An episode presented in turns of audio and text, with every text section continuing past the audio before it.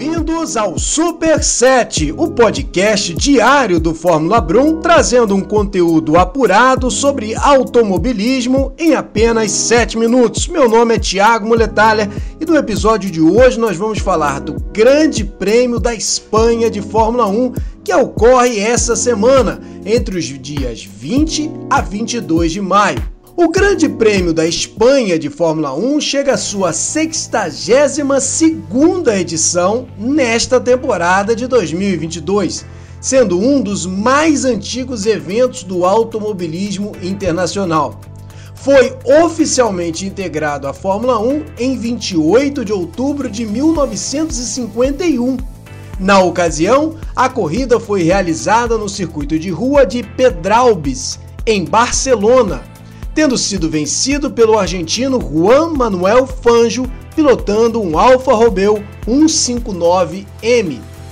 Embora tenha ingressado no calendário da Fórmula 1 a partir da segunda temporada da categoria, o Grande Prêmio da Espanha existe desde 15 de junho de 1913.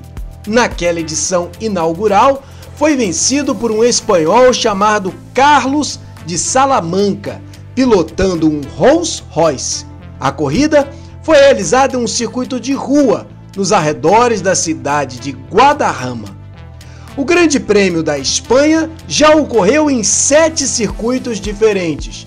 Desde a temporada de 1991, é realizado no circuito da Catalunha, em Montemeló. O circuito também é o tradicional local onde a Fórmula 1 realiza os seus testes de pré-temporada. Um dos episódios mais memoráveis desse circuito foi o duelo entre Senna e Mansell na temporada de 1991. Logo em sua primeira edição no atual circuito da Catalunha, o Grande Prêmio da Espanha promoveu um dos momentos mais épicos da história da categoria. O brasileiro Ayrton Senna pilotando pela McLaren e o inglês Nigel Mansell pilotando pela Williams rasgaram a longa reta de 1 km 100 do circuito, que na ocasião era a maior da Fórmula 1. Mansell venceu aquela corrida, porém Senna conquistou o campeonato daquele ano, tornando-se tricampeão mundial de Fórmula 1. Outro momento memorável foi quando Max Verstappen da Red Bull tornou-se o mais jovem piloto a vencer um grande prêmio, isso na edição de 2016. Por ocasião daquela edição, Max Verstappen aferiu o recorde com 18 anos e 228 dias de vida. Verstappen também conquistou a marca justamente em seu primeiro Grande Prêmio de estreia na equipe Red Bull, após ter sido transferido da Toro Rosso, atual AlphaTauri, substituindo o Rosso Danik Kvyat. Consequentemente, no mesmo evento em 2016, Verstappen tornou-se o mais jovem piloto a marcar um pódio e também o mais jovem piloto a liderar uma volta na categoria.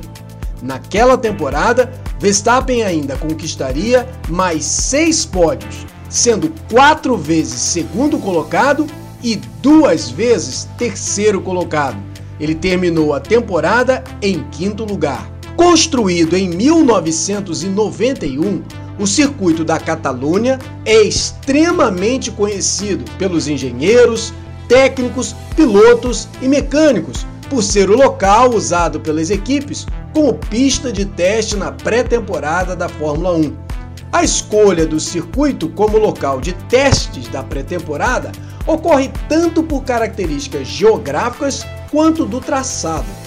Além de ser possível utilizar o circuito durante o inverno europeu, diferente de outros circuitos, o traçado mescla curvas de alta, média e baixa velocidade, representando o local ideal para avaliar os projetos dos carros antes do início da temporada. A corrida terá 66 voltas percorridas em 4.675 metros, a distância total da corrida será de 308.424 km. Entre as equipes mais vencedoras do Grande Prêmio da Espanha, em primeiro está a Ferrari com 12 vitórias, seguido da Mercedes com 9 vitórias. Em seguida, empatados cada um com 8 vitórias, estão McLaren e Williams. Logo na sequência, a antiga Lotus tem 7 vitórias no Grande Prêmio.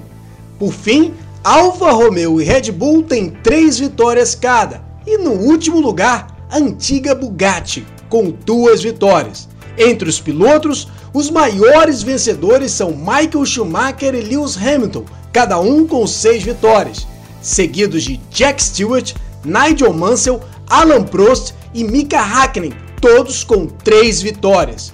Com duas vitórias cada estão Luiz Chiron, Emerson Fittipaldi, Mario Andretti, Ayrton Senna, Kimi Raikkonen e Fernando Alonso.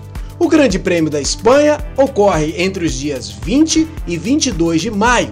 Na sexta-feira, dia 20, o treino livre 1 acontece às 9 horas da manhã, o treino livre 2 ao meio-dia. No sábado, dia 21, o treino livre 3 acontece às 8 horas da manhã. A classificação acontece às 11 horas. No domingo, o Grande Prêmio ocorre às 10 horas da manhã. Nós ficamos por aqui. Até o próximo episódio, pessoal, e um forte abraço.